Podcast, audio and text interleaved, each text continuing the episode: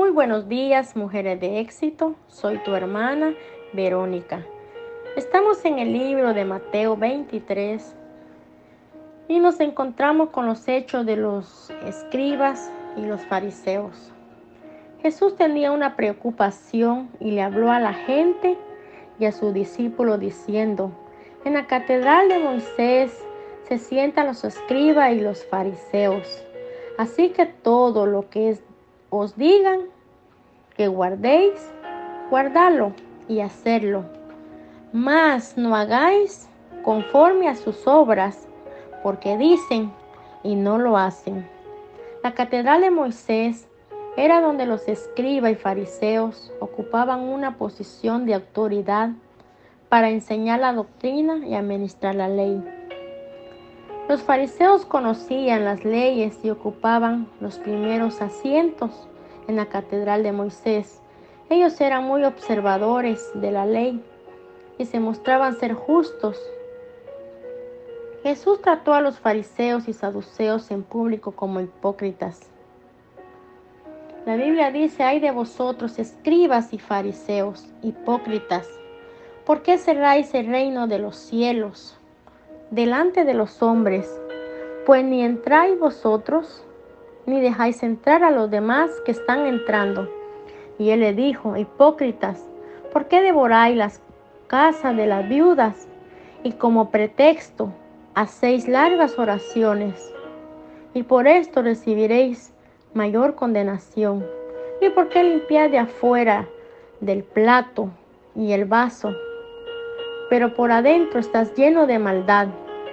Limpia primero lo de adentro del vaso y del plato, para que también lo de afuera sea limpios. Serpientes, generación de víboras. ¡Wow! ¿Cómo escaparéis de la condenación? Hipócritas sabiendo tanto y conociendo las leyes, nunca dieron frutos de arrepentimiento.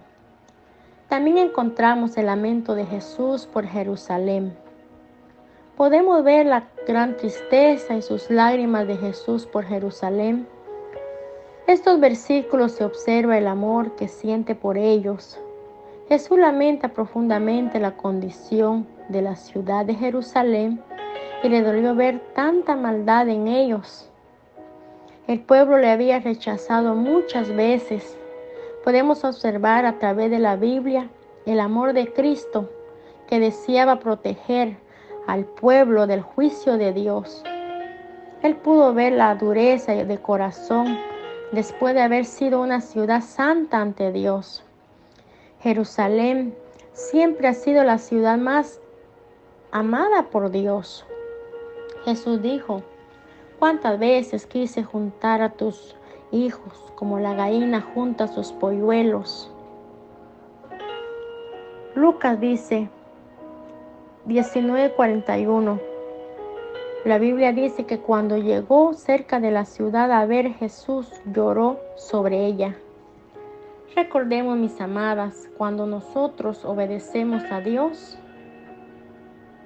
recibimos lluvia de bendiciones, pero cuando nosotros desobedecemos la palabra, hay consecuencias. Jesucristo fue el ejemplo más sublime de obediencia a nuestro Padre Celestial. Filipenses 2.8 dice la Biblia, y estando en la condición de hombre, se humilló a sí mismo, haciéndose obediente hasta la muerte. ¿Te has preguntado alguna vez ¿Qué siente Dios cuando nosotros desobedecemos su palabra? Dios te bendiga, Dios te guarde.